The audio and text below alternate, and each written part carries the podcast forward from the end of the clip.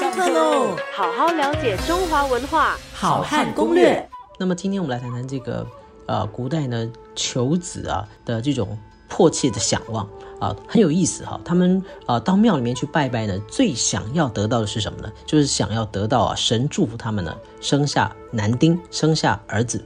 各位如果到天福宫啊，到我们粤海清庙了，到我们的这个。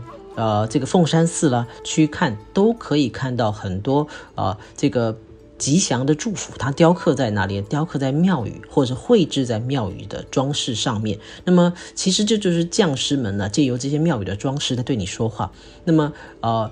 我怀着我怀胎，然后我怀着我这个生男的这种想望，古古人当然没办法像我们一样做超音波，不知道男生还是女生哈，所以我就怀着生男的想望啊，那么去拜这个妈祖啊，那么希望妈祖能够答应我，那我也不知道妈祖到底答应我了没有啊。那么我拜完了之后呢，哎，我就看见了一幅图画，是什么呢？是这个啊老鼠咬金瓜。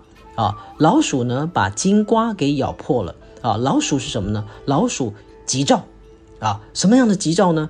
老鼠叫子神呐啊！我们讲十二生肖，十二生肖里面呢，这个就相对应就是啊子丑寅卯辰巳午未申酉戌亥。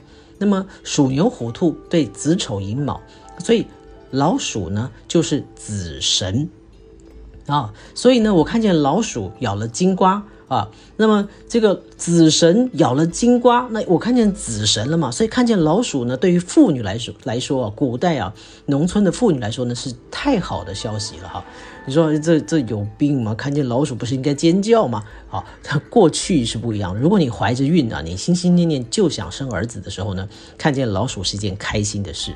啊，此外呢，它还咬了金瓜，老鼠呢咬了金瓜，把金瓜给咬破了哈。那么之前在节目里面我也介绍过，金瓜呢啊就是闽南讲的一个金龟哈，那么福建人讲金龟，那就是南瓜，就是我们现在讲的 pumpkin。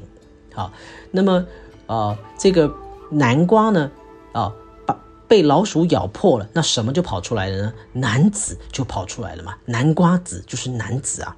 好，那么这个瓜呢，呃，就经常被当成是这个我们讲瓜瓞绵绵，然后在《诗经》里面就有的这个典故啊，所以就把经常被当成是怀子生儿生子的吉兆啊，所以一样的道理。那我们我们回来，我们刚刚讲说，我们这一集要谈的是祈子，就是祈求生子啊的这个习俗里面呢，瓜就扮演了非常重要的角色。啊，那么呃，刚刚讲说老鼠咬金瓜，金瓜就是南瓜了。那其他的瓜可以吗？其他的瓜都可以啊，因为所有的瓜呢，它都是瓜瓞绵延啊，有这个子孙繁盛的一种啊象征。那么这个在啊，这是康老师说了算吗？啊，其实当然不是了啊，在这个啊很多的文献里面啊，甚至是地方志里面就记载很清楚。我举个例子。在清代的光绪年间写的有一本叫做《六合县志》，它也是一个地方志。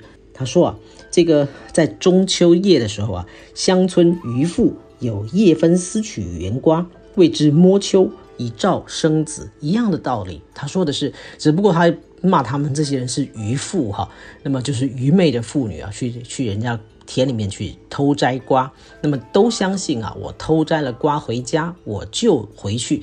能够生孩子了，那么这两则文献都是向我们证明，古人确实是相信哈，这个呃这个瓜呢，能够我偷到了瓜了啊的这个瓜呢，就是象能够象征啊我们会生孩子会生儿子的一个吉兆。那你说如果我住农村是可以啊，如果我住城市，我去哪里偷呢？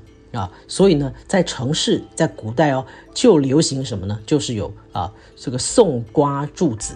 所以如果呢，哦，我很想生孩子，你知道了，你就送一个瓜给我，然后来祝我呢，能够早生贵子。那么这也会成为了城市人呢，来因应这种中秋啊偷瓜的这个习俗的一个转变啊，跟各位分享。